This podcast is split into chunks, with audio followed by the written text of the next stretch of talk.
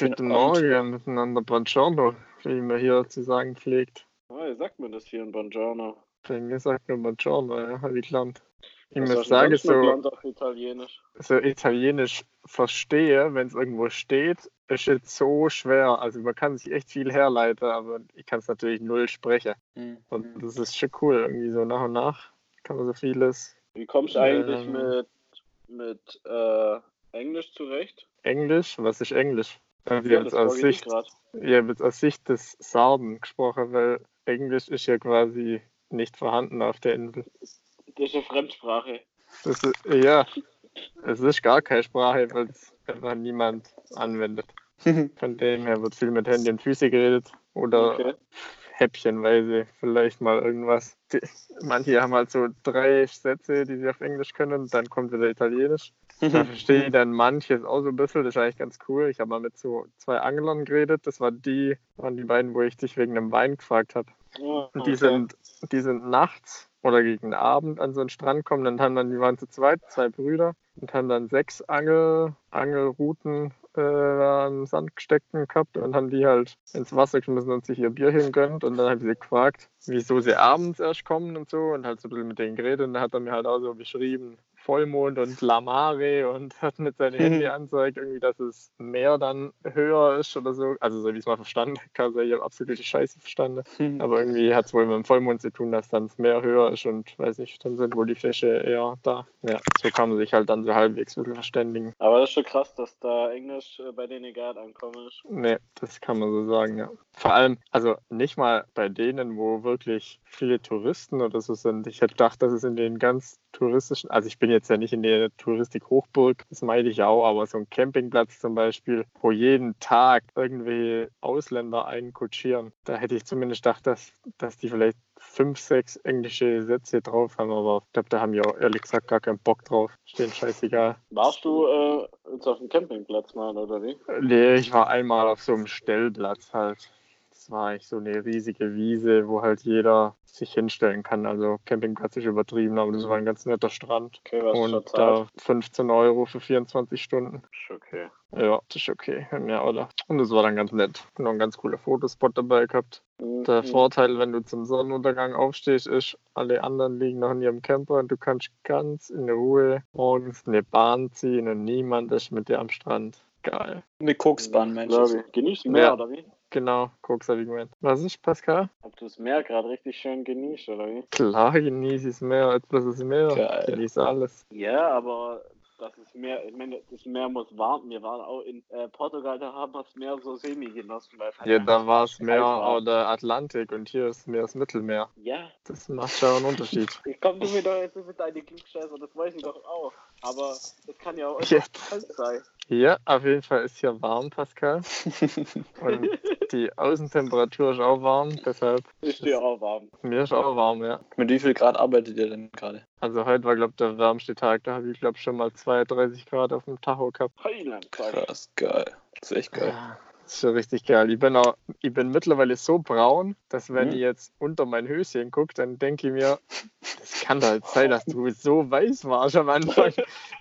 wenn ich mir jetzt angucke, ich denke mir schon, ja okay, du hast schon eine nette Bräune, aber das kommt mir fast nur, mir kommt es schon normal vor irgendwie. Und dann guckst du, wie weiß du mal warst und kannst gar nicht glauben.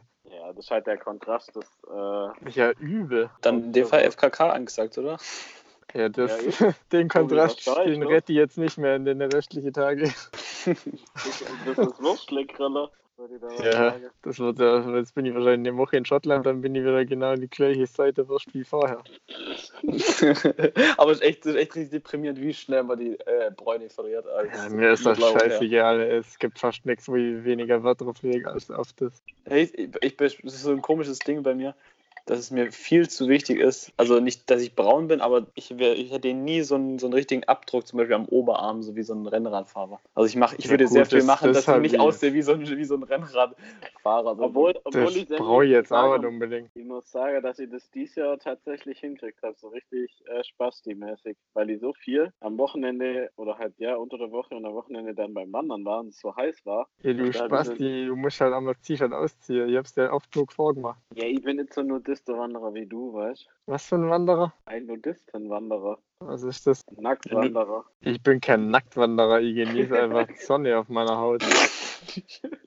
ja, ich auch. Ja, anscheinend nicht. Anscheinend schon. Anscheinend nicht. Du hast Abdrücke, ich nicht. Also Tobias, äh, Nudist ist, ist, heißt einfach nur Nacktkultur, Freikörperkultur. Nudism auf Englisch, FKK auch genannt. Also ich würde mich jetzt nicht als Nudist bezeichnen, aber ja, ich mag Seine, gell? Ja, so sieht's aus. So, Leute, ich habe euch was zum Verkünden. Cool. Oh, was? Ich bin ganz Ohr. Tja, spitze eure Ohren. Ich habe letzten Donnerstag zwei Telefonate geführt mit meinen zwei Chefs von meinem Werkstudentenjob. Mhm. Wann? Letzten? Donnerstag. Okay. Okay. Und habe eine Kündigung ausgesprochen. Echt? Mhm. Wie kam das? Na, das kam, weil ich erkannt habe, dass ich ziemlich lang das Kunstwerk betrieben habe, dass mein Verstand mir immer lauter ganz tolle Argumente präsentiert hat, wieso der Job eigentlich richtig cool ist und wieso ich das auf gar keinen Fall irgendwie loslassen sollte oder da auf jeden Fall weiter dranbleiben sollte Mhm. und gar nicht so wirklich auf mein Gefühl gehört habe, das mir eigentlich immer gesagt hat, ja, ist ja ganz nett, aber eigentlich ist es sicher nicht das, was du machen willst. Und irgendwie jetzt seit, das habe ich daheim schon so ganz leicht gemerkt, aber da war mein Verstand irgendwie nur so stark, dass ich da das nicht weiter verfolgt habe. Und seit ich jetzt hier im Urlaub bin und ähm, ja, halt auch so ein bisschen im Urlaubsmodus, war das für mich immer eine extremere Überwindung noch mich dann an Arbeit zu machen. Und da habe ich erst richtig gemerkt, dass, das, dass die Arbeit an sich mir eigentlich nicht wirklich Spaß macht und habe auch gemerkt, dass ich da viel Energie was investiere, in was ich eigentlich gar, also in eine Sache, die mir gar nichts gibt. Also ich habe mir das immer so eingeredet, dass es ja so interessant ist und es ist sicherlich auch interessant, aber es ist nichts, wo ich in meinem Leben irgendwie mal hin will, also in dem Bereich. Und dann bin ich irgendwann dazu gekommen, dass ich mir gefragt habe, warum, warum investiere ich da täglich drei, vier, fünf, manchmal auch sechs Stunden Energie in was, was mir am Ende eigentlich gar nichts zurückgibt und wo ich, wo ich irgendwie auch gar nicht hin will. Irgendwie, da hat mir Mhm. dann die Sinnhaftigkeit richtig gefehlt. Und das wurde dann auch eigentlich echt zu einer Belastung für mich, die mich auch die ersten paar Tage im Urlaub richtig gestresst hat. Also die ersten, bis dahin eigentlich, bis zu dem Moment, als ich die Kündigung ausgesprochen habe, war ich überhaupt nicht so bei mir und habe mich überhaupt nicht wohlgefühlt und konnte das auch null genießen. Und ab dem, ab der Minute, wo die Gespräche waren oder wo die, wo ich aufgelegt habe, da war so eine andere Welt hier auf einmal. Also Mhm. so entspannt, wie ich jetzt gerade bin und so voller Freude und Harmonie und alles läuft einfach wieder rund. Das ist der Wahnsinn, was das ausmachen kann, wenn man einfach auf sein Herz hört. Unfassbar. Hm, Erkenntnis des Urlaubs für mich. Geil. Jo, Glückwunsch, Mann. Echt geil. Und Glückwunsch zur Kündigung. Ja. Glückwunsch zur Arbeitslosigkeit. Nee, aber Wir, wir kommen im Club. das war auch wieder so ein Willkommen im Club Moment. der Arbeitslosen. Hartz IV. Der Tag gehört dir. Das war für mich ein wichtiger Moment, weil ich da einmal mehr zu mir selber gestanden bin. Und also es hat früher Zeiten gegeben, da hätte ich gar nicht irgendwie so die Eier gehabt zum Kündigen oder hätte es halt noch bis aufs Letzte rauszogen und irgendwie mich durchbissen und einfach Ja. hätte hätte nicht so auf mich selber gehört. Und heute irgendwie bin ich mehr so unterwegs, dass ich sage, hallo, ich, schuld niemandem irgendwas. Und Mhm. das Fairste, was ich machen kann gegenüber meinem Chef, ist ihm ehrlich zu sagen, was in mir vorgeht. Weil ihm gegenüber ist ja auch unfair, wenn ich die Arbeit mit halber Flamme nur mache. Und die Mhm. Resultate sind dann natürlich auch nur halb so gut, wie sie eigentlich sein könnten. Und da Mhm. irgendwie habe ich für mich so in letzter Zeit ein paar Mal so Situationen gehabt, wo ich bewusst gesagt habe, alles andere ist jetzt mal zweitrangig. Es hört sich jetzt egoistisch an, aber ich, im Endeffekt ist das Wichtigste für dich ja, dass es dir selber gut geht und dass du selber in die Richtung steuerst, wo du hinsteuern willst. Und da bin ich jetzt gerade irgendwie so voll unterwegs, dass ich das auch voll durchziehe, was ich früher noch nicht so ganz hundertprozentig gemacht habe. Da bin ich oft irgendwie, habe ich mich selber noch übergangen und das, das feiere ich gerade irgendwie richtig, dass ich da so hinkomme. Mega gut. Deswegen Glückwunsch. Mega gut. Und äh, wie, wie so oft im Leben liegt die Lösung in der Mitte. Äh, ich habe nämlich teilweise das andere Extrem gehabt, wo ich so, nö, ich mache es mir recht. Und die anderen müssen quasi mit äh, vor veränderte Tatsachen gestellt werden. Und das ist auch nicht die Lösung. Also nicht, nicht quasi nicht zu sich stehen, aber auch gesellschaftliche Normen und gesellschaftliches Leben äh, verneinen und nur auf sich zu hören. Egoistisch sein, das macht auch keinen Sinn, sondern Nö, der Weg, der Weg in der Mitte absolut ist perfekt. Also das, du musst auf dich hören und dann auch trotzdem noch auf, auf Gesellschaft, auf die gesellschaftlichen Sachen. Klar, das, man- sehe ich ja auch so. Ja, voll gut. Aber da war bei mir die Waage halt bisher nicht Genau. äh, eben, sondern da war meine persönliche, mein persönliches Wohlbefinden noch äh, ein bisschen im Rückstand. Genau, bei mir war es zu, zu im Mittelpunkt. Hauptsache mir geht's gut. Und ja, das ist wie, wie, gut. wie hat sich das dann ausgewirkt? Mit was für Situationen warst du da konfrontiert? Mm, Was für Situation war ich da konfrontiert? Also was gab es Hm. für Situationen, wo du dir dann dachtest, okay, jetzt bist du gerade ein bisschen zu extrem unterwegs. Nee, wenn du in dem Modus drin bist, ist dir das alles egal. Du lebst einfach dein, deins, 100%. Ja, aber irgendwann war ja mal was, dass du jetzt zu der Erkenntnis kommst, das. Mittelmaß ist gut, oder? Ja, definitiv. Aber ich weiß gar nicht, war es vielleicht jetzt wieder ein spezielles Ereignis, fällt mir jetzt gar nicht ein, aber mit der Coaching-Ausbildung war es jetzt auf jeden Fall mal wieder interessant zu sehen. Ähm, es geht nicht um Konflikte unter anderem. Also was sind Konflikte? Wie werden Konflikte gesehen? Und dann haben wir so eine Übung gemacht, da ging es auch, haben wir über Konflikte geredet. Und das war ganz witzig, weil ähm, die Ausbilderin war im Raum und der, der Mitausbilder, mit dem ich die Übung gemacht habe. Und ähm, im Nachhinein haben sie gesagt, also wir haben halt über einen Konflikt von mir geredet, der stattfindet mit einer Person, eine dritte Person. Und ich habe darüber geredet und die, die beiden haben danach gesagt, ja, da bist du ein ziemlicher Laie. und ich dachte, fuck, in puncto Konflikt habe ich noch richtig Potenzial. Weil das ist ja ganz einfach ähm, so, wie gehst du damit um? Es ist irgendwie, es liegt was in der Luft, sprichst du es an, lass du es so nach dem Motto, wie es viele machen, wie ich es auch oft gemacht habe, ja, ja, ich fresse es in mich rein oder, oder quasi sag nichts oder nee, ich kann ja da eh drüber stehen, muss man ja nichts sagen, so schlimm ist es ja nicht und redet es quasi so klein. Und in puncto Konflikte, heute habe ich einen Konflikt angesprochen, einer anderen Freundin habe ich geschrieben, den Konflikt, also ich bin jetzt voll im Konflikt-Game und sehe den Ja, Konflikt voll am Aufräumen. richtig aufrein. Ihr werdet alle weggetackelt. alle. Du, was ich dir schon immer sagen wollte. Jetzt pass mal Du auf, ey. Assi. nee, Du wirst jetzt erstmal zersägt.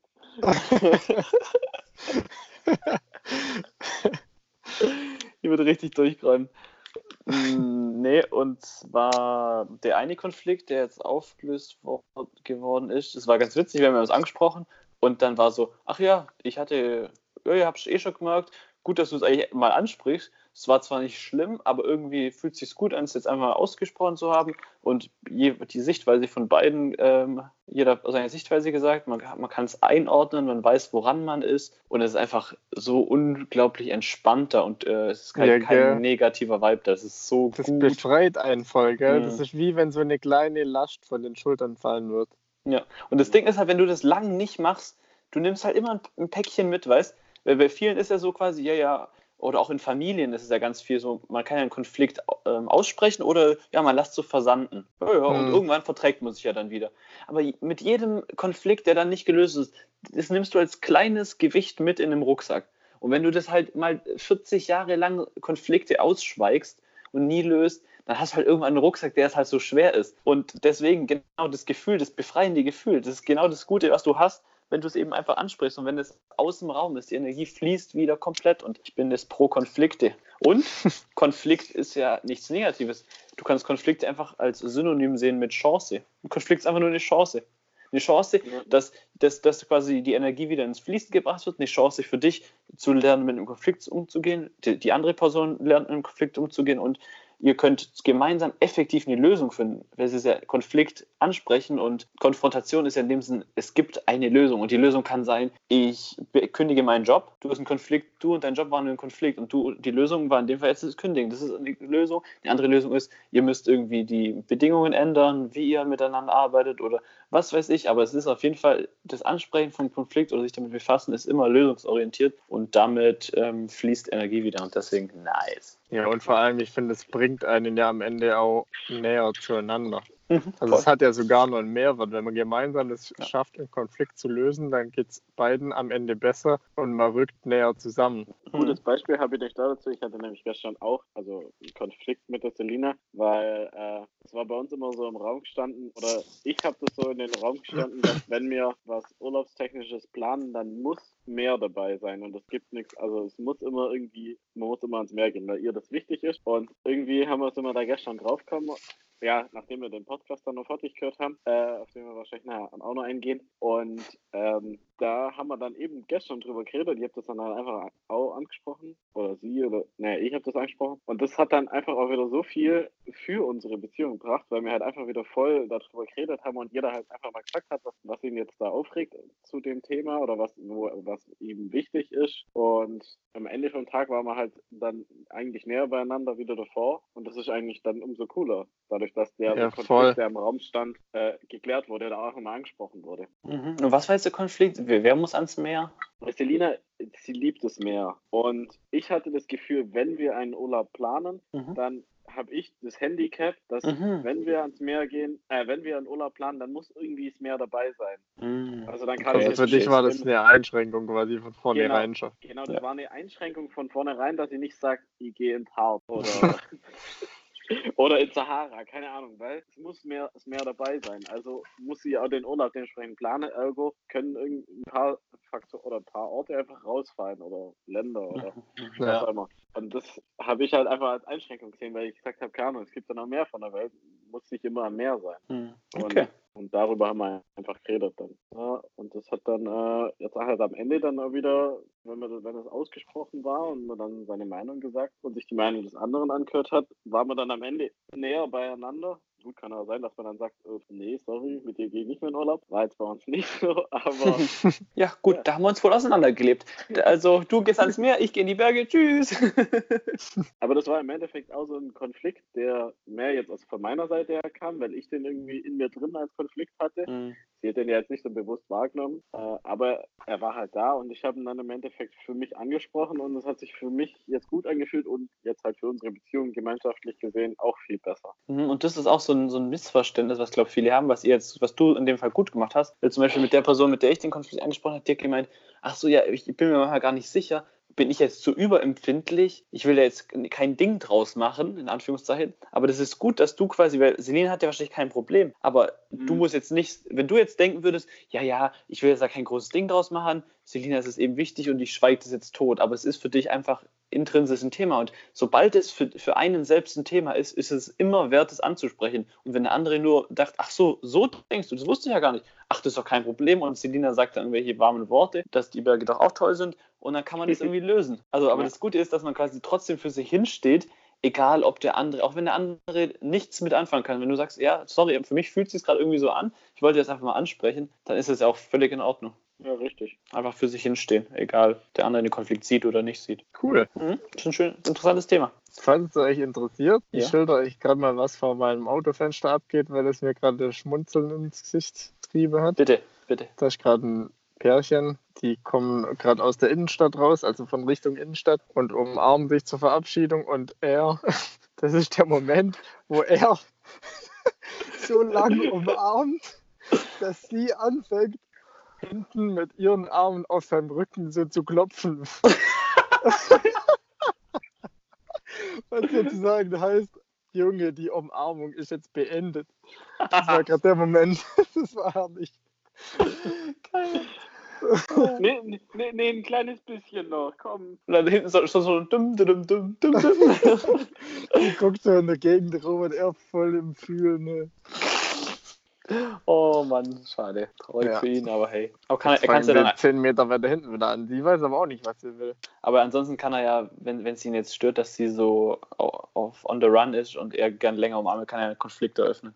Könnt ihr machen, ja. Könnte mal einen Konflikt eröffnen. Also ich bin jetzt Und die voll. kriegen ich, jetzt gleich andere Konflikte, wenn sie mitten auf der viel befahrenen Straße so weiter schmusen. Dann gibt's gleich ein Fuchskadaver. Mhm. Hm. So, genau. Das war jetzt ein kurzer Einschub aus Sardinia. Ja, Aber jetzt guck- wird er aber ganz schön aufdringlich hier, hey. Ich glaube, jetzt gucke ich lieber weg. Wieso darfst du sowas noch nicht sehen? ja, ich weiß nicht, wo das hier hinführt, hey. Oder führt es dann schon in Richtung Spanner? Ja gut, wenn du das auf offener Straße mit Laterne machst, dann darfst du dir wundern, wenn es jemand sieht. Ja. Also auf geschlossener Straße wäre es was anderes, aber als auf offener Straße. Ja, oder irgendwo in einem Winkel, wo keine Straßenlaterne ist. Aber ich muss Ja. sagen, hier, gute Ist Bühne. Kino. Top-Belichtung.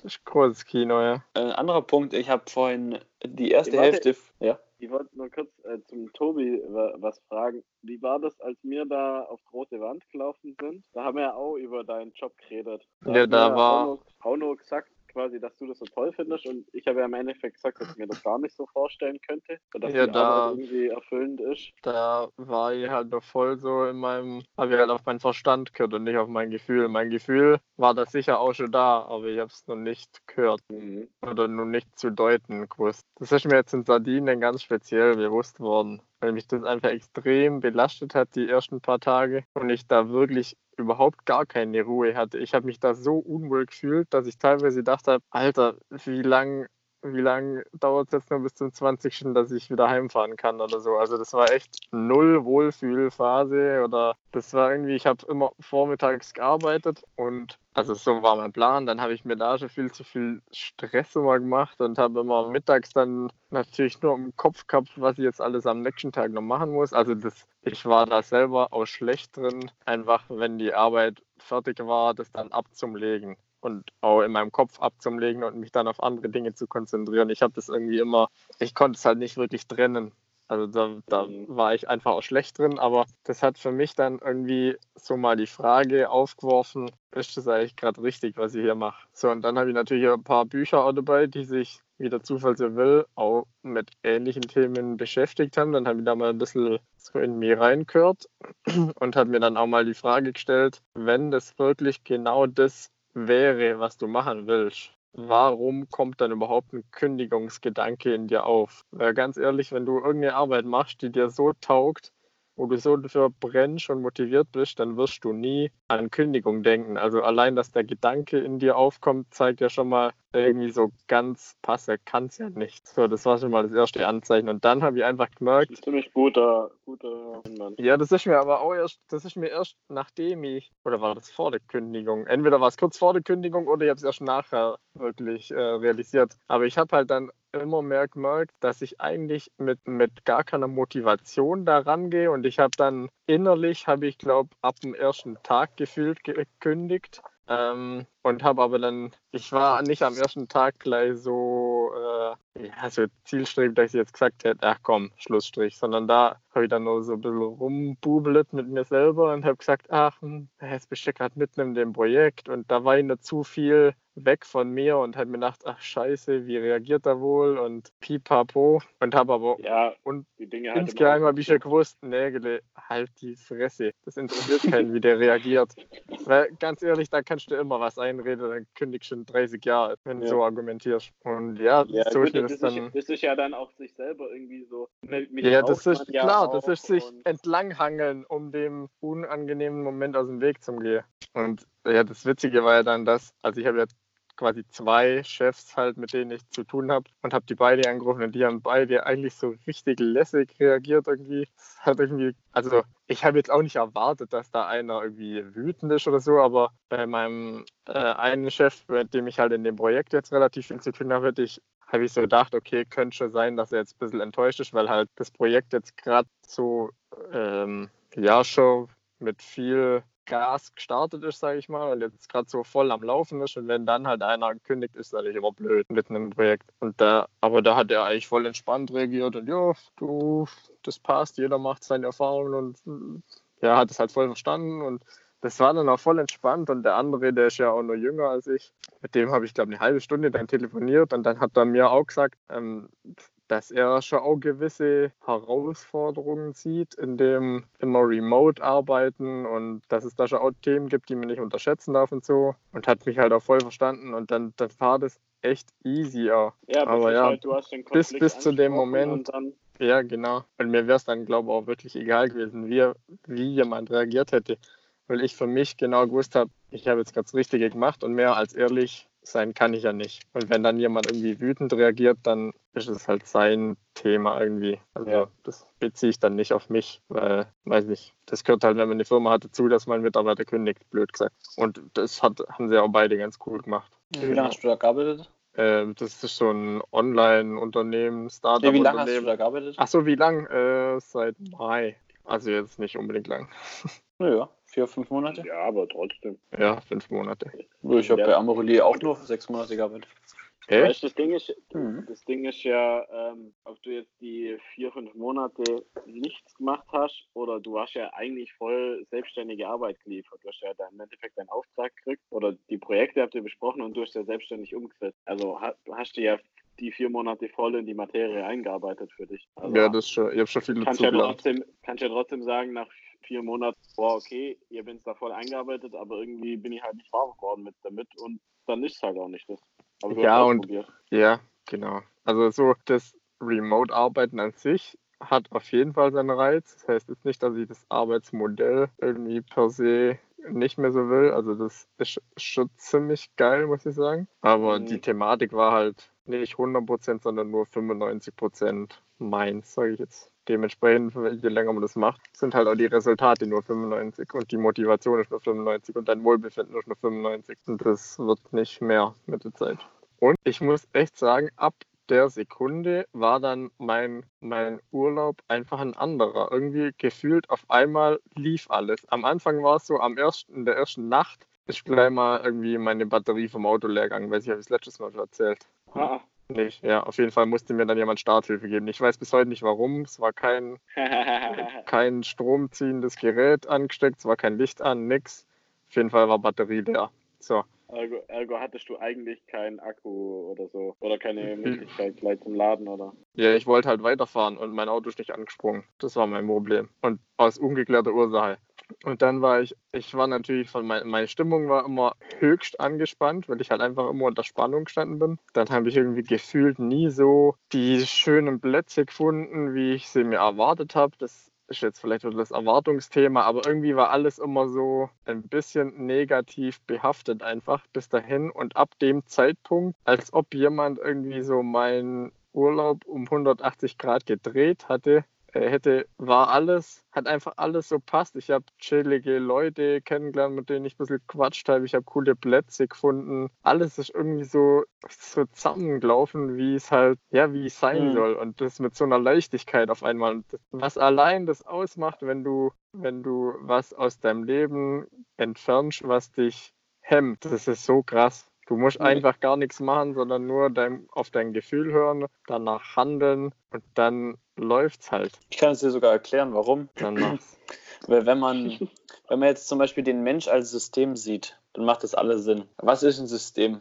Wir haben zum Beispiel ein Ökosystem. Das heißt, du nimmst, du haust jetzt irgendwie auf der einen Seite irgendwie Gülle in so einen Fluss rein und auf der anderen Seite kommt eine fleischfressende Pflanze mit drei Augen raus. Irgendwie so, also auf der einen Seite gibst du was rein ins System, auf der anderen Seite kommt was raus. So Mhm. nach dem Motto, ein Flügelschlag hier kann ein Wirbelsturm auf der anderen Seite sein. Und genauso komplex wie eben die Welt ist, wie ähm, unser Immunsystem im Körper ist, genauso kannst du auch den Menschen an sich mit seinem Körper, Geist und Seele als System sehen. Und wenn du da eine kleine Größe änderst oder irgendeine Nenngröße änderst, dann ändert sich ja dein komplett, dann kann sich dein Körper, dein Geist, deine Seele, das kann sich alles ändern. Und wenn da irgendeine negative oder blockierende Energie da drin ist und du die auflöst, dann hat es auf allen Ebenen Auswirkungen, weil du ja in, Mhm. ein, in einem System bist. Das macht dann voll Sinn. Ja, das macht schon echt Sinn.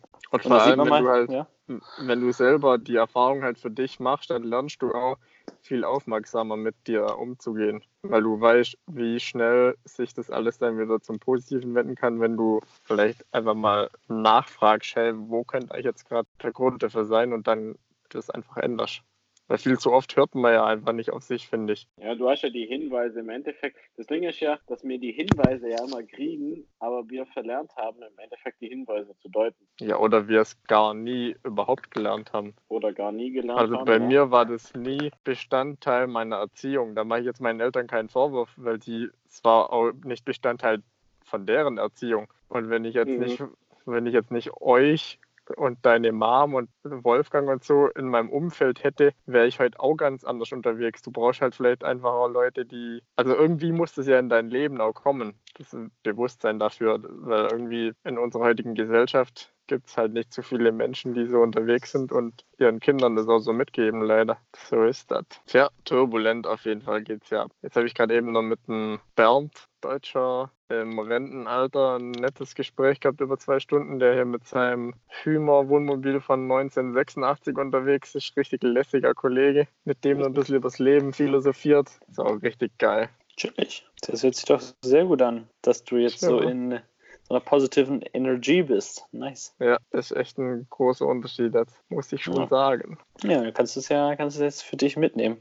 Als Ressource, als Ressource in, dein, in deinen Koffer packen und dann, äh, wenn du mal wieder in einer ähnlichen Situation bist oder so bist, dann kannst du dies, die Ressource einfach, hast im Portfolio, kannst, kannst benutzen als Werkzeug ja. im Werkzeugkoffer. So sieht's aus.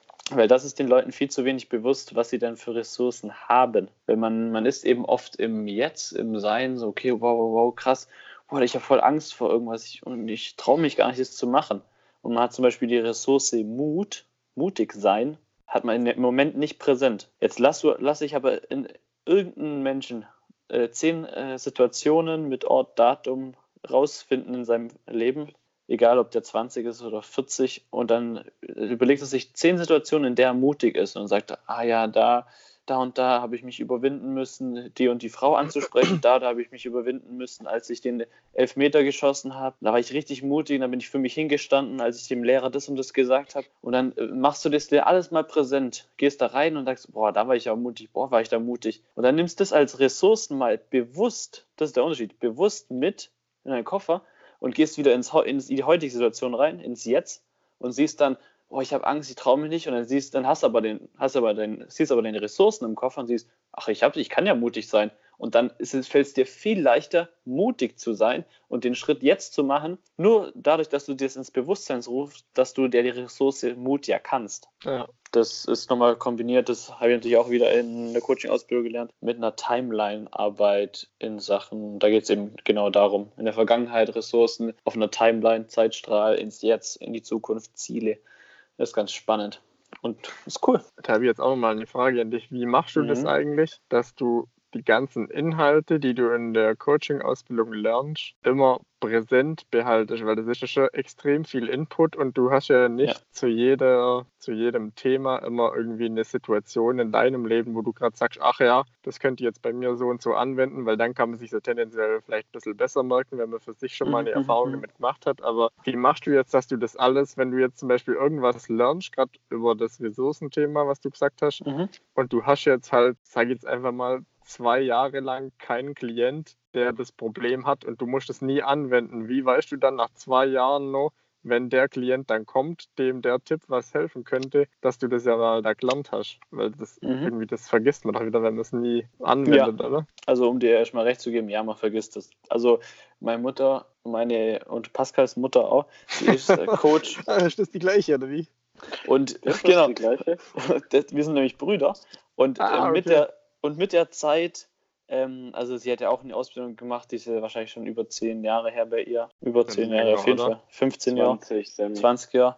Und natürlich hat sie nicht mehr alle Übungen im Kopf und du hast du findest irgendwann deinen Weg, wie du damit umgehst. Also mit dem und dem Thema natürlich gibt es coole Tools und coole Übungen und coole Sachen. Ja. Die, die Grundlagen müssen stehen. Du kannst mit Grundlagen, Fragetechniken, mit dem Grundverständnis, den Säulen, was denn Coaching ist, wo, es denn überhaupt hingeht, damit kannst du erstmal jemanden abholen. Die ganzen ja. Tools sind, sind halt manchmal so punktuell und so unglaublich hilfreich und faszinierend, dass die gut sind, dass du die hast und man verwendet die auch an. Aber du kannst dir punktuell wieder aktivieren ähm, genau, also erstmal grundsätzlich, ja, man vergisst es wirklich, glaube ich. Bei meiner Coaching-Ausbildung ist es ganz gut, sie gibt uns nicht, manche Coaching-Ausbildungen wollen dir quasi, du kriegst alles von uns. Du kriegst den Ansatz nach dem Typ, den Ansatz nach dem Typ, du kriegst quasi hunderte Techniken und dann kannst mhm. du quasi die, dir die besten aussuchen. So macht sie es nicht. Sie gibt ihre, also sie hat über 20 Jahre auch Erfahrung im Coaching, sie gibt einfach nur für alle wichtigen Sachen die für, für sie absolut effizientesten und wichtigsten Übungen mit.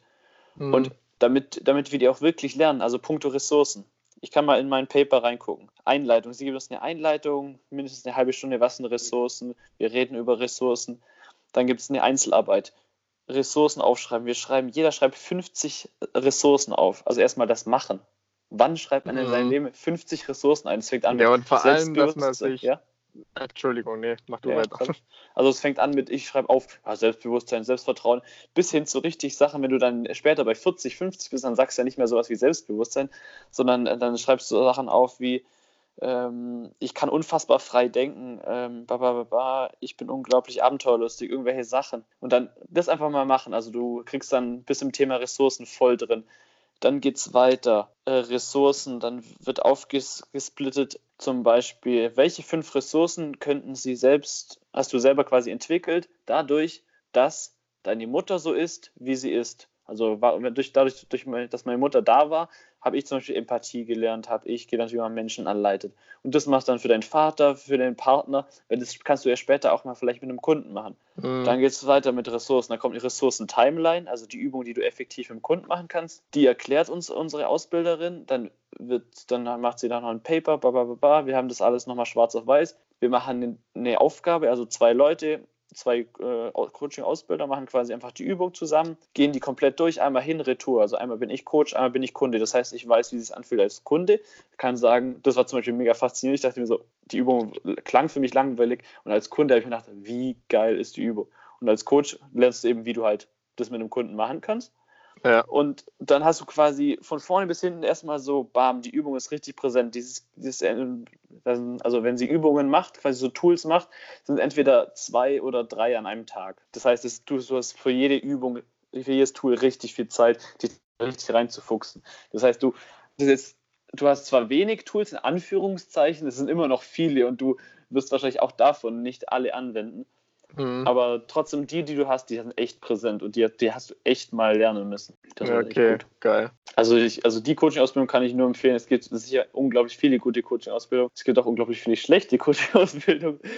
Und aber also wenn sich da jemand dafür interessiert, ist es äh, echt, echt empfehlenswert. Ähm, und wa- wa- was, was ich jetzt da noch einwerfen will zu den Dingen, wie es bei der Mutter ist, zum Beispiel, einerseits sind es natürlich über Erfahrung, hat sie viele Themen schon einfach mal gehabt und kann die dadurch natürlich dann mal wieder abarbeiten. Und das Witzige ist, was sie immer erzählt, sie bekommt im Leben eine Herausforderung für irgendein Thema und findet dann für sich eine Lösung, wie sie damit umgeht und dann kriegt sie die Kunden dazu. Also Ja. das war schon sehr oft so, dass quasi sie für sich eine Herausforderung gekriegt hat, auf welcher Ebene halt auch immer, also halt mit der sie sich beschäftigen durfte und auch wollte und musste. Und dann, äh, als sie dann für sich die Lösung gefunden hat, oder auch ein bisschen vorher schon, hat sie die Kunden da dazu gekriegt, die genau dasselbe Thema hatten Mhm. und konnte denen dann quasi so auch helfen, dadurch, dass sie sich im Vorhinein damit beschäftigt hat. Ja, okay, das ist natürlich dann perfekt. Ja, aber Ich halt glaube, wenn du was für dich selber schon mal irgendwie als Thema hattest, dann vergisst du das auch nicht wirklich, weil du immer wieder auf deine eigene Erfahrung zurückgreifen kannst Ja. und gucken kannst, wie habe ich es damals bei mir gemacht. ja, aber das ist ja immer, wenn ich auf Erfahrung zurückgreifen kann, dann bin ich halt einfach sicher. Ja, klar. Also auf eine persönliche Erfahrung. Ja. Absolut. Und deswegen ist es auch wichtig, dass wir quasi die, die, die Tools, die wir da lernen, dass wir die auch so intensiv üben.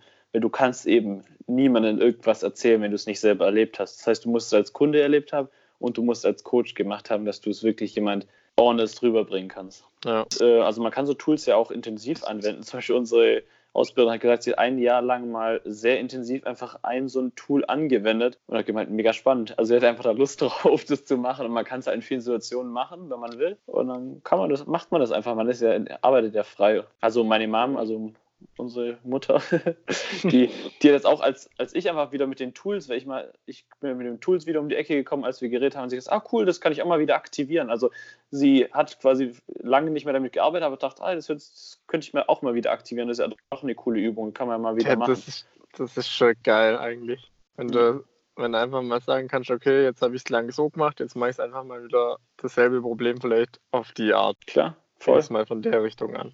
Und das halt ist eine mega spannende Arbeit. Also ich, ich werde jetzt hier noch den Monat, September, hier noch gegen Geld arbeiten. Also ich habe auch Spaß in der Arbeit, aber primär fürs Geld. Und danach werde ich, werde ich äh, für nur noch so arbeiten, wie ich arbeiten möchte. Ja, nice. Ich bin da sehr gespannt, das zu verfolgen, wie das bei dir so läuft. Ja, ich auch. Ich auch. ich auch. Können wir Nee. Freunde sein? nee, am Anfang denkst du echt, wenn du die Coaching-Ausbildung machst, die, ich habe auch mit die ersten drei, vier Wochen denkst du echt, Alter, krass, wie komplex es ist, wie anspruchsvoll das ist, wie unglaublich. Du denkst dir so, what? Kann ich das, kann, kann ich das irgendwann mal, kann, bin ich irgendwann in der Lage, irgendjemand zu helfen? ich kann mir nicht mal selber helfen. genau. Nee, aber dadurch, dass eben so, also die Ausbildung, die macht ja jetzt schon 13 Jahre, die Ausbildung, ich meine, die weiß ja genau, wie es läuft. Und sie sagt, ab dem, vier, ab dem fünften, Ende fünftes Wochenende, gibt es den Turn bei fast allen oder langsam, wo jeder so, wow, okay, cool, das ist viel Klarheit, viel fließende Energie. Auf einmal macht es Sinn für, für die meisten. Also irgendwie die Kreise schließen sich, weil sie macht eben natürlich viele Baustellen auf und irgendwann dann schließen sich die Kreise und denkst dir so, ja cool, bam. Und weil jetzt, ähm, jetzt geht es ja auch darum, quasi Testcoachings zu haben, das heißt irgendwelche random Klienten, einen random Klient zu haben, um mit dem einfach zu arbeiten. Das heißt, mich, ich irgendwie über irgendjemand wird quasi jemand gesucht und der ruft mich dann an und sagt, ja, hallo, Chris Gott. Und ich sage, ja, hallo, Sammy Schwarz, Coach, ba, ba, ba, ba ich mache hier eine Ausbildung, das kostet für dich nichts. Wann treffen wir uns zu welchem, zum Vorgespräch und zu was weiß ich und dann wird, mach, führe ich ein Coaching durch und da brauchst du ja schon was. Also ich mache dann quasi das, was meine Mutter jetzt auch macht mit ihren Klienten, nur eben unentgeltlich, weil es im Rahmen der Ausbildung ist. Ja. Aber das musst du ja machen, weil stell dir mal vor, du hast kein, machst die Praxis nicht, dann, kriegst dann quasi das Zertifikat in Hand, ja gut, sie sind jetzt ausgebildeter Coach und dann traust du dich aber nicht. Menschen in Recht geredet. Genau, traust dich aber nicht, traust dich aber nie, nie zu sagen, ja, ich bin ja eigentlich Coach und ich würde echt mal gerne arbeiten, aber ich traue mich ja nicht, weil ich habe das ja nur nie so ehrlich gemacht. Deswegen ist es natürlich ähm, Teil der Ausbildung und auch relevant zum Abschließen der Ausbildung. Ja, das ist sicher ja. kein Fehler. Absolut nicht. Hattest du dein Testcoaching schon oder kommt es noch? Nee, das kommt noch. Ich wollte jetzt erst in Berlin anfangen, aber ich bin nur noch 15 Tage in Berlin. Das heißt, ich werde entweder in Wangen oder in Konstanz äh, mir einen Klienten suchen. Ach so, ich habe gedacht, du war, hattest du den einen in Berlin schon oder wie? Nee, in Berlin und, hatte ich noch gar nicht keinen. Hey, du hast doch mal, als wir zusammen zum Pascal und zu Selina gefahren sind, ja. ein Telefonat im Auto geführt. Genau. ja. Genau, das, gedacht, da hast du schon... das, das, war nicht der Klient, das war quasi die Person, über den ich den Klient äh, bekommen hätte. Ach so, aber das hat dann nicht geklappt, oder wie? Nee, die hat, die hat quasi meinen Kontakt weitergegeben und gesagt, ja, melde dich bei ihm. Mhm. Aber die hat sich jetzt quasi recht lang nicht gemeldet und und jetzt habe ich es quasi heute Morgen oder gestern Abend habe ich quasi abgesagt bei beiden. Ich hatte zwei, zwei quasi in der Röhre, in der Stadtröhre, habe ich gesagt, beide abgesagt, gesagt, nee, ich fange jetzt hier nichts mehr an in Berlin. Ach so, okay. Aber ist okay, ist ja, kein Problem. Du willst, ja, du willst ja auch sagen, also keine Ahnung, eine gewisse Zeit braucht man, weil du brauchst ja auch zwischen dem einen und dem nächsten Coaching, braucht der andere genau. ja auch Zeit zum Verarbeiten. Er muss ja zwei Wochen Minimum. Verstehen. Ja, eben, er muss das ja für sich das Ganze verstehen, muss wieder in mhm. seinen Alltag reinkommen, dann wieder herausgeholt werden. Und das ist ja jetzt so, dass du jetzt mit dem äh, zwei Stunden redest und dann sagst, hey, die Welt hat sich verändert. Also klar gibt, aber ja, das doch, ist jetzt ja. nicht, nicht der normale Weg. Ich meine, das ist ja von uns selber genauso wie wir lernen. Mhm. Du lernst was, dann wendest es an, dann ver vergisst wieder, dann musst du dich wieder dran erinnern, lernst es wieder, bis es dann für dich umgesetzt hast. Im Endeffekt, das braucht halt seine Zeit. Ja, total. Also im Normalfall sind es mindestens zwei Wochen, wo du eigentlich Abstand machst. Im Extremfall, wenn natürlich was Akutes ist, ist natürlich, gibt es natürlich kein, kein Minimum an Taktung. Also wenn jetzt mhm. drei Tage hintereinander intensiv irgendwas ist, es kann ja, es gibt ja wirklich schwerwiegende Sachen, dann kann man das natürlich auch machen. Ja. Du, ich meine, jetzt ist ja dann immer die Frage, wo, wo, wo steht der Mensch gerade für sich? Also an welchem Punkt steht er und dementsprechend muss er da dann agieren. Klar. Und, und ich glaube, die Kunst ist am Anfang eher ähm, das hinzubekommen, dass man nicht die quasi das überbewertet, das, das persönliche Empfinden des anderen, weil der dir natürlich immer sagt, dass es ihm extrem schlecht geht. Aber zwischen extrem schlecht und extrem, wirklich extrem schlecht ist ein riesen, riesen, riesen Spanne. Ja, wenn du in einer emotionalen Extremsituation bist, dann denkst du immer, Scheiße, ich sterbe jetzt hier gleich weg oder so, so schlecht geht's mir. so schlecht wie es mir geht, geht niemand. ja, also das, du kannst dir gar nicht vorstellen, so einen konnte ich noch nie gehabt.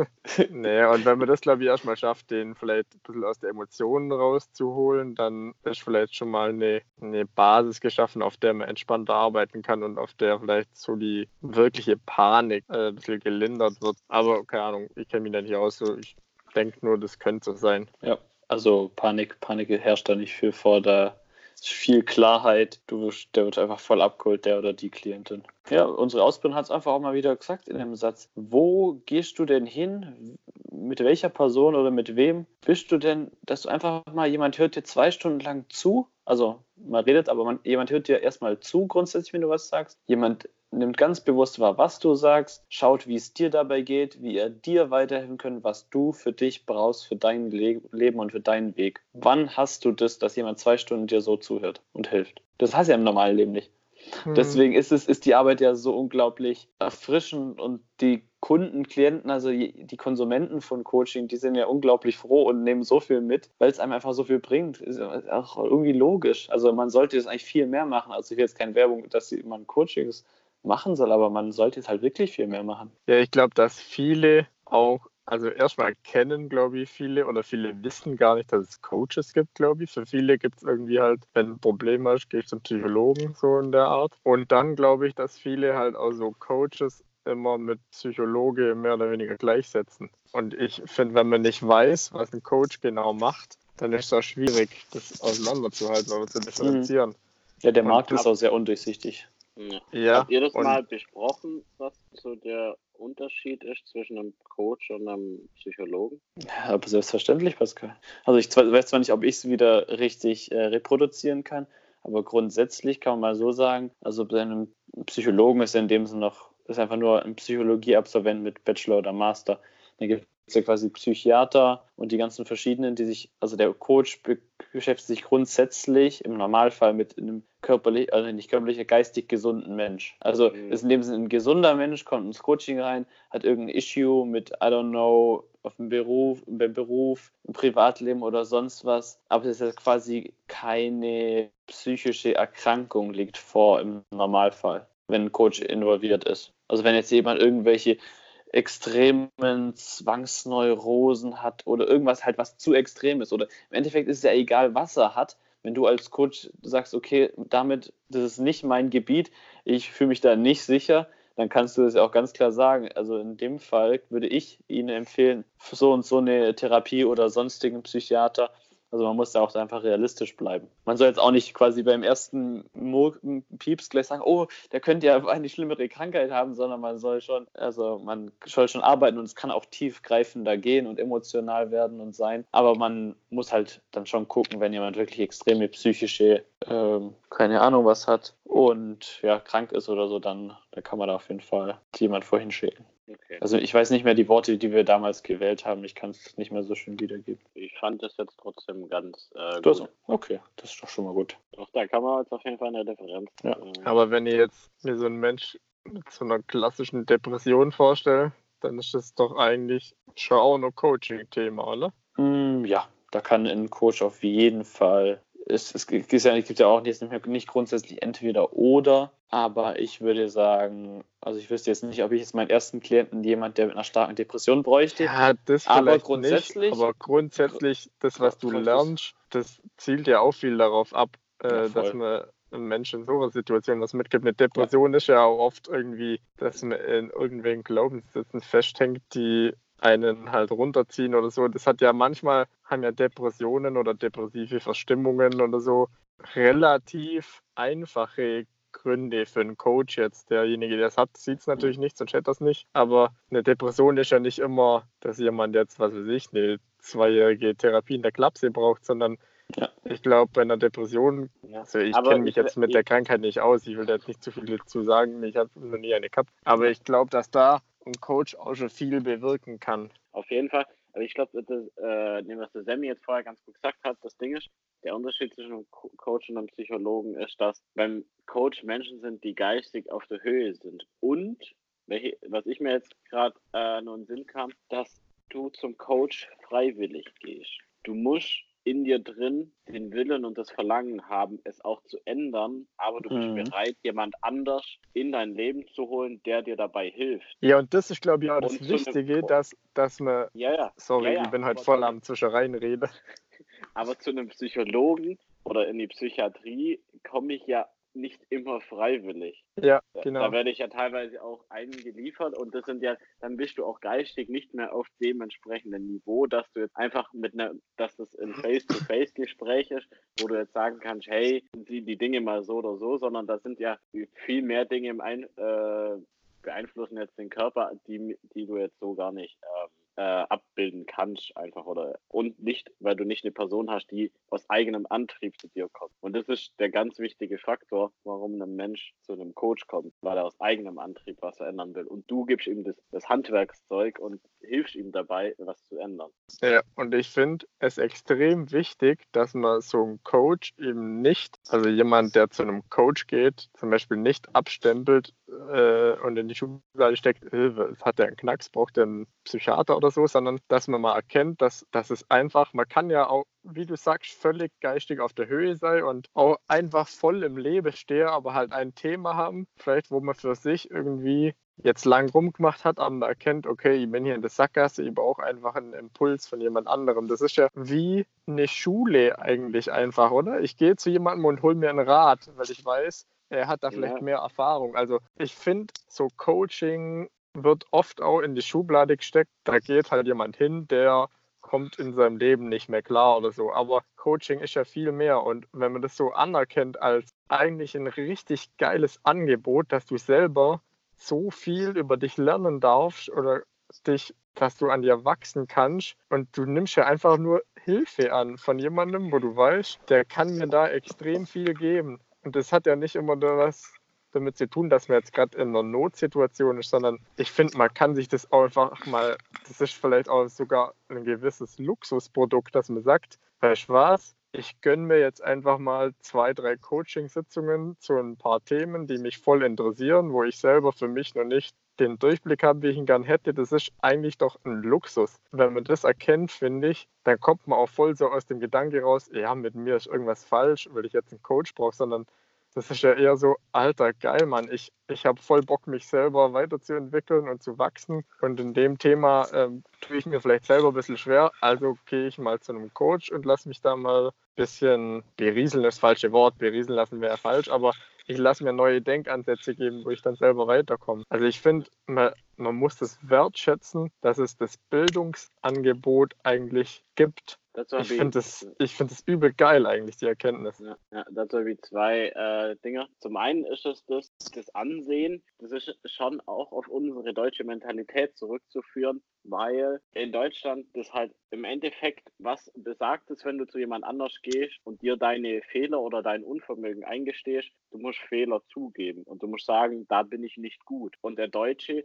ist nicht sonderlich äh, gewillt darin, selbst Fehler zuzugeben. Das ist einfach in unserer Gesellschaft absolut äh, nicht richtig, weil ob man das jetzt, das beste Beispiel finde ich da mal die Startup-Kultur, da wird jemand, der den Mut hat, quasi zu sagen, ich gründe was, setzt an die Wand, da wird dann schnell drüber herzogen und gesagt, ja, habe ich dir gesagt, dass das eh nicht funktioniert.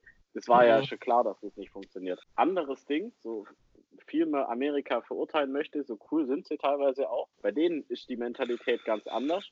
Wenn du ein Startup gründest und an Wand fährst, dann sagt dir jeder, hey geil, dass du es probiert hast. Und ja. in Amerika ist das auch ganz normal, dass du, wenn du eine gewisse, in einer gewissen Ebene arbeitest, dass du deinen persönlichen Coach hast, mit dem du einfach zusammenarbeitest.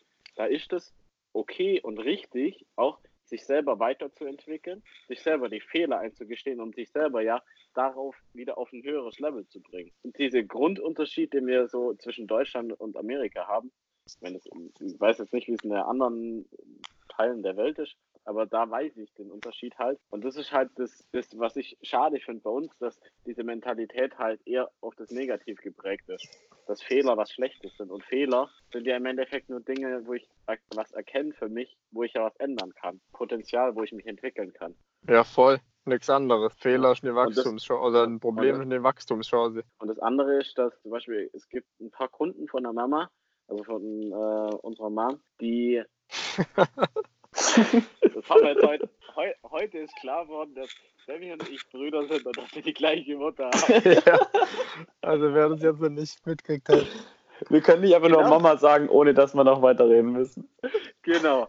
Ähm, die hat auf jeden Fall ein paar Kunden, die sich als Geschenk, teilweise als Geburtstagsgeschenk an sich selber ein Coaching bei meiner Mutter holen. Ja, das genau das war so das, was ich gemeint habe. Genau das habe ich gemeint mit sich was gönnen und das als ja. Luxus sehen. Ja, ja geil. Wie, wie Aber gesagt, ich glaube, ich habe es ja vorhin beschrieben. Wann ist mal jemand, der zwei Stunden dir nur zuhört, der dich abholt? Und natürlich, das ist ein Geschenk. Und deswegen kann man sich das natürlich auch, wenn man wenn man es so macht, sich auch zum Geburtstag ein Coaching schenken, sich selber oder schenken lassen, klar. Und ich glaube, dass es auch in Deutschland also so in den Management-Ebenen glaube ich, dass da das schon sehr verbreitet ist. Das weiß Ja. man halt nur oft nicht. Ja, das ist, es ist verbreitet, es tun viele und sehr viele, aber zu sagen und offen damit das zu kommunizieren ist wieder was anderes.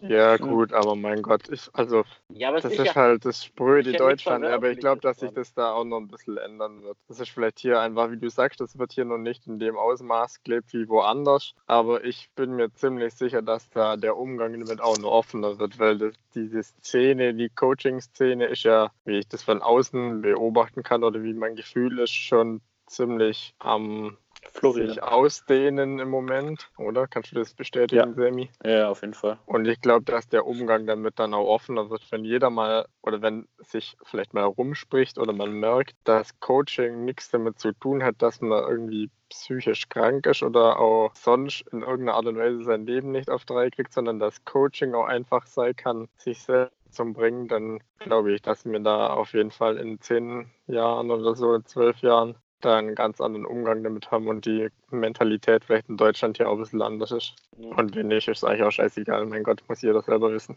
wir wünschen uns auf jeden Fall, dass sich in eine dementsprechende Richtung entwickelt, würde ich sagen. Tja, Zu einem ganz anderen Thema. Äh, wir haben das Sammy vorher oder haben ihn unterbrochen und er hat Ja. ähm, sagen können, was er sagen wollte. Mhm. Das ist, ich ich kann es mir merken, Paski, Paski merkt mir sowas, gell? Pascal. Ich merke mir sowas. Ähm, und zwar vorhin, äh, was wolltest du jetzt gerade darauf hinaus? Soll ich nochmal sagen, was ich sagen wollte? Sagst du bitte, was du sagen wolltest? Also das war mega relevant. Ich fand jetzt deinen Ausflug, den wir jetzt durch deine, fand ich jetzt nicht so spannend. und zwar das, was ich sagen wollte, war, es, es dauert jetzt recht lange, aber ich versuche es mal recht lang zu halten. Ähm, auf Netflix gibt es ähm, Bud Spencer und Terence Hill Filme und ich habe zwei außer Rand und Band angeschaut und der ist mega lustig. das war's. Okay, krass. Ähm, ich habe aber tatsächlich, nachdem du letztes Mal gesagt hast, dass es Bud Spencer und Terence Hill auf Netflix gibt, haben wir auch direkt erstmal einen Film angeschaut. Oh, zwei, außer, zwei außer Rand und Band ist richtig, ist richtig, ist richtig lustig. Die Musik Ja, ist on point. die Sprüche, die Sprüche sind gut. Die Sprüche sind nicht nur gut, die sind oh, mega. Und witzigerweise, das ist ja deutsch synchronisiert, das ist ja italienisch, original anscheinend. Es ist deutsch synchroni synchronisiert und, und die haben irgendwer hat da für Geldgott oder so gesagt. Also irgendwie so, das ist nicht Hochdeutsch. Ja. Wie geil. Und irgend, irgend so, irgend so ein Dialekt, also es war, ich glaube, irgendwie sowas. Also halt so ein Dialekt, da ich so, hä, krass, wie, welcher Synchronisator oder Synchronis Synchronsprecher hat das denn ge gemacht? Richtig lustig. Sind sie auch deutsch? Sind doch deutsch, ne? Ja, dann Okay, haben wir doch da gerade chillig. On und Fact raus. Wir hatten es ja vorher von Ananas, äh, vorher letzte Woche von Ananas und Banana. Ja. Und äh, die kommen tatsächlich überwiegend per Schiff.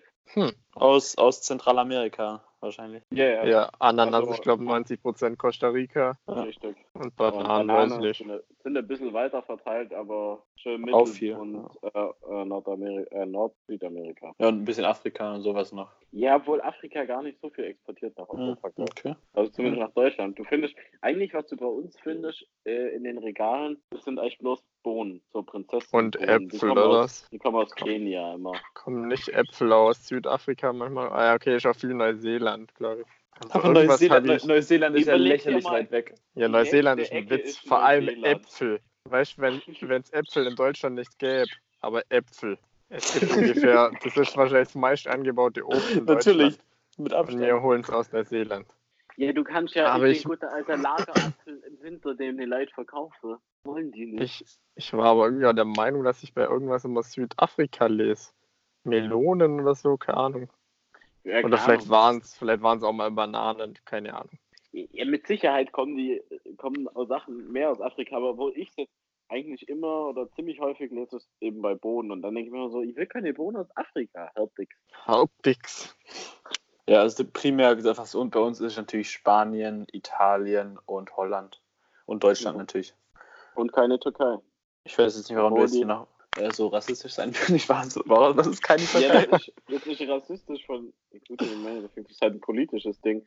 Türkei hätte ja auch extrem viel Obst zum Exportieren, aber Hm. das wird halt nicht nach Europa reingelassen. Ja, so ein Thema. Ja, obwohl, das ist aber jetzt nicht grundsätzlich so, oder? Weil der, und auch- der, holt sein Zeug in München beim Großmarkt, also das wird Ja, da auch Aber du, ganz find, du normal. findest kaum in den Supermärkten Ja, das stimmt. Sachen aus der Türkei. Und die hätten schon richtig geile Sachen, also so ist nicht. Das ist schon, äh, die, die haben schon echt gute Sachen teilweise. Also, aber das wird halt, im Endeffekt wird da halt Spanien und Italien gefördert, weil die halt in der EU sind. Ja gut, ich finde, das ist ja, ist, man darf ja auch Spanien und Italien mitnehmen, aber man könnte ja sagen, okay, lassen wir halt vielleicht ein bisschen mehr Neuseeland weg und holen es aus der Türkei. Weil die Spanien und Italien sind ja trotzdem wahrscheinlich gut ausgelastet, um Europa zu versorgen. wahrscheinlich schon, ja. Tja. Sets live. Das ist live, ja. Wer ist das mit dem Flugobst äh, von meiner Seite? Flugobst aus, aus, aus, äh, aus Weingarten auch, auch geklärt. Genau. Okay, ja, kann man den Tagesordnungspunkt. äh, größtenteils per Schiff kommt. Das erklärt auch, warum die Ananas nach der vierwöchigen Überfahrt immer noch unreif ist. Ja, weil sie hart unreif geerntet wurde. Ja, das ist eigentlich auch der nächste Skandal schon. Wenn du denkst, wie geil einfach die Ananas in Tansania geschmeckt haben. Also es war natürlich auch. Tansan Tanzanian produced, Tanzanian eaten. Das ist so unglaublich geil. Ja, und hier kriegst du im Rewe so, entweder kriegst du so eine krassgrüne Scheiße oder du kriegst halt so eine richtig braune, wenn du dran riechst, riechst schon einfach nur gammeliges Zeug. Es ist so Obwohl ich- selten, dass du eine perfekt im perfekten Reifezustand findest. Obwohl ich sagen muss, Tobi, die, wo du letztes Mal so Liter gekauft hast, die war echt nicht schlecht. Ja, du, das ab und zu gibt's das und du kannst auch eine kaufen, die vielleicht noch ein bisschen grün ist und dann lässt du zwei, drei Tage stehen, dann reifen die so ein bisschen nach. Aber keine Ahnung, ich glaube, dass es nicht vergleichbar ist mit einer Ananas, die du einfach reif von der Palme nimmst und dann ist. No, no way. Ich fand ich also, fand so richtig eine- geil, dass, dass Ja. Pascal und ich in Tansania einfach beide im Handgepäck nochmal zusammen drei Ananasen mitgenommen haben, einfach nach Deutschland. Ja, eine hat der Pascal mit uns genossen. Ja, die war aber nicht so gut. Die erste war viel besser. Das war schade. Weil da haben Also wir mein- echt drauf gefreut, weil ich dachte halt, da kann dem Tobi eine richtige Freude machen mit so einer geilen. Ja, hast mir trotzdem. Das war jetzt kein Dämpfer für mich. Der, Und der Tobi hat, hat ja keinen. Vergleich. Ja, das war Flugananas. Die sind viel besser. Ein Pro-Flugananas. Also, falls jemand nach Tansania geht, äh, kann er mir gerne Ananas mitbringen. Und Tobi auch. Und Emmy auch. Ja, Wir, genau. wir unterstützen das proaktiv. Voll. Also Flugzeuge mit Ananas voll und rum das Schiff. Rein da nach Berlin, genau. Bisschen Ananassaft. Ja, Sammy, hast eigentlich du deine Hausaufgaben auch gemacht? Which one? Bezüglich Rohöl, Raffinerie. Roh Rohölgate, Rohölgate, wie ich ihn gerne nenne, ähm, wurde sowas von selbstbewusst von Montag 16. auf Montag 23. 20 Uhr geschickt. ich habe ich hab natürlich, ich meine, für alles Termine im Kalender und den habe ich ähm, kurz vor unserem Podcast ganz, ganz selbstbewusst einfach mal auf eine Woche in die Zukunft geschickt. Sehr schön. Ja, Also immerhin hast du auf dem Schirm und ist alles Ja. strukturiert. Das passt. Also Roh Rohölgate ist auf jeden Fall immer noch offen. Wir werden, ich weiß, es interessiert jeden. ja, die das Nerven- die brennt Nerven richtig unter blank. meinen Nägeln. Ja, also ich sag euch dann nächste Woche, ob ihr Wirklich richtig steht. wenn das nicht angeht. genau, ob er wirklich richtig steht, wenn die Erdölquelle, Okay. ganz komischer Satzbau. Dann äh, True. schauen wir mal, wie, was die Erdölquelle macht in äh, naher Zukunft, oder? Na, Ja, dann werde ich euch richtig mit richtig viel Rohöl Allgemeinwissen zu bomben. Oh shit. Schwarzes Gold wird fließen. Den Das muss mal Podcast, das Podcast Rohöl, sein. Rohöl sein, ne? Ja, Genau, lass mal das Rohöl Röhre sein. das Rohöl Rührei sein, genau. Aber wir brauchen einen Titel für die Folge, nicht wie letztes Mal, so im Nachhinein. Äh, quasi so. After, After Podcast. Jetzt hier, was Ja. haben wir geredet? Also Rohöl. mein, mein, mein Vorschlag ist, ich habe geschrieben, gib dir ein Geschenk und kündige. Aber das, aber das ist jetzt so komplett undifferenziert. Das würde ja so denken, als ob Leute alle kündigen, sondern wir, wir, wir treiben die Leute in die Kündigung, in die Joblosigkeit. Und Der deutsche Arbeitsmarkt bricht zusammen. Kündigungswelle über Deutschland. Einflussreichster Podcast Zentralasiens schlägt wieder durch. Ah, Geil. Hm. Also, Äh, Wie wär's mit Arbeitsmarkt bricht zusammen? ja, und weil das nicht undifferenziert ist. Nee, das finde ich witzig. Oder wir machen Nee. Ich finde das so witzig, kleine Anekdote, immer wenn jemand aus der Prüfung kommt und irgendwie so ein Blackout hatte und dann kommt so die Formulierung, alter Shit, ich hatte voll den Mental Breakdown. Da muss ich immer so lachen. Da können sie ja irgendwie so Arbeitsmarkt Doppelpunkt Mental Breakdown. Hä, aber was ist da jetzt an dem Mental Breakdown lustig? Du hast deine Gedankengänge gar nicht erklärt. Ich finde einfach den Ausdruck so lustig, Mental Breakdown. Mein Gott, du hattest halt einen Aussetzer oder so. Das hört sich immer so alt. Ah, Mental Breakdown hört sich so an, als wäre gerade eine Weltverein zusammenbrochen oder Ach so. so, okay, okay. Ich habe es euch noch So nie gehört. Breakdown, Mental ist so voll das Uah, Breakdown, der hat einen Breakdown gehabt. ja, wenn, du, wenn du sagst, klingt es echt ein bisschen komisch, wie Also so ich würd- Breakdance, Breakdown. Ich würde nie aus einer Prüfung rauskommen, egal wie sie verschissen wird und sagen, ja, das war mal ein Mental Breakdown. Ich finde es aber auch sympathisch, wenn Leute einfach ähm, den, die, die deutsche Phrase, oh, da ist jemand zusammengebrochen, einfach mit Break Together übersetzen. das habe ich. Ich habe einmal beim Vorbeilaufen, als Jeremy's Next Topmodel lief, oben am Fernseher, also ähm, Hashtag Home Talk, als ich oben im Fernseher Jeremy's Next Topmodel lief und wahrscheinlich hat niemand geschaut. Und dann hat er äh, die Heidi Klum, die ja wahrscheinlich schon ein paar Jahre Englisch spricht, einfach gesagt so, "Oh, she, she broke down oder break, break together, also so, so nach dem Motto, da ist jemand gerade zusammengebrochen und sie jetzt einfach break together übersetzt. Und ich dachte so, nee, hast du es gerade nicht gemacht. Nicht so, she collapsed oder irgendwas. Nee, nee, broke, broke. together. She broke in her together. In sich hinein zerbrochen. Richtig verkopft. So, Ähm, Der Schuh, der Schuh. wie heißt der Kollege jetzt? Die Folge heißt Break Together. Ja, Break für Kündigen und Together Forever. Uh. Break Together, das ist so albern. Äh, ich gehe mal in die Chroniken von Narnia.